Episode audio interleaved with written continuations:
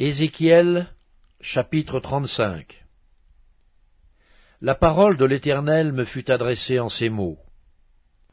Fils de l'homme, tourne ta face vers la montagne de Séhir, et prophétise contre elle.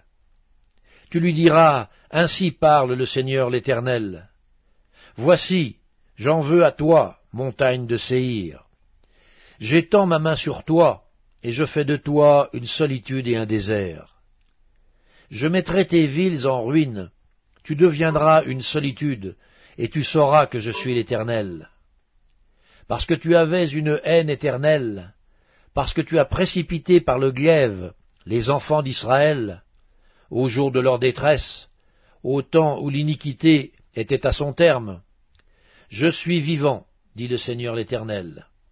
Je te mettrai à sang, et le sang te poursuivra. Puisque tu n'as pas haï le sang, le sang te poursuivra. Je ferai de la montagne de Séhir une solitude et un désert, et j'en exterminerai les allants et les venants. Je remplirai de morts ces montagnes.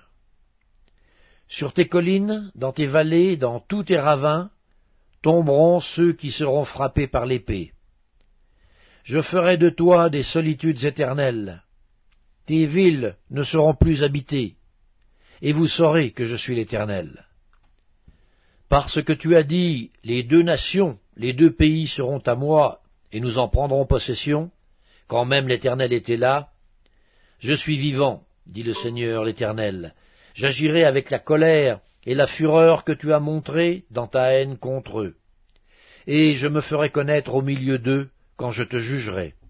Tu sauras que moi, l'Éternel, j'ai entendu tous les outrages que tu as proférés contre les montagnes d'Israël, en disant Elles sont dévastées, et elles nous sont livrées comme une proie. Vous vous êtes élevés contre moi par vos discours, vous avez multiplié vos paroles contre moi, j'ai entendu. Ainsi parle le Seigneur l'Éternel.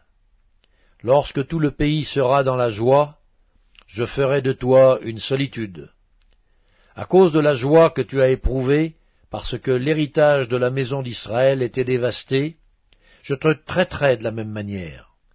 Tu deviendras une solitude, montagne de Séhir, toi et Édom tout entier, et ils sauront que je suis l'Éternel.